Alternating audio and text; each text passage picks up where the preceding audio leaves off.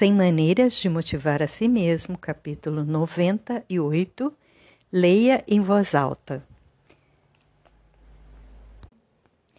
Antes de se tornar presidente, Abraham Lincoln trabalhou como advogado e seus sócios no escritório costumavam ouvi-lo lendo o jornal do dia em voz alta, sozinho, em sua sala. Ele descobrira que conseguia, assim, reter muito mais as informações do que se tivesse lido em silêncio. Talvez fosse porque ele estava empregando um segundo sentido, a audição, e uma segunda atividade, a de falar, e isso tornava as leituras mais me memoráveis para ele.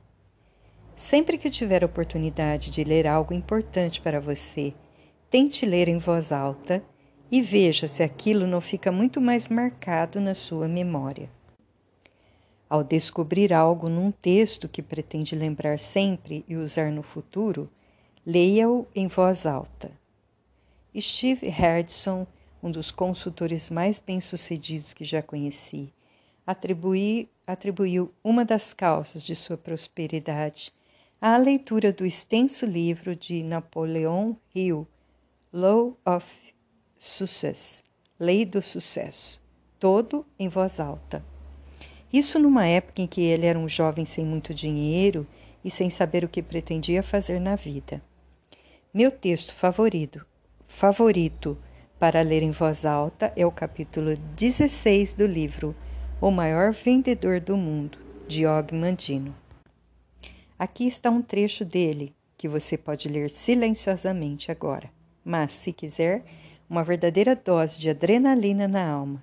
Recomendo que marque essa página e mais tarde, quando estiver sozinho, leia-o em voz alta, como Lincoln fazia.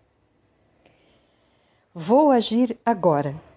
Daqui em diante repetirei essas palavras sem parar, toda hora, todo dia, até que se tornem um hábito como minha respiração, e as ações que venham a seguir se tornem tão instintivas quanto o piscar dos olhos.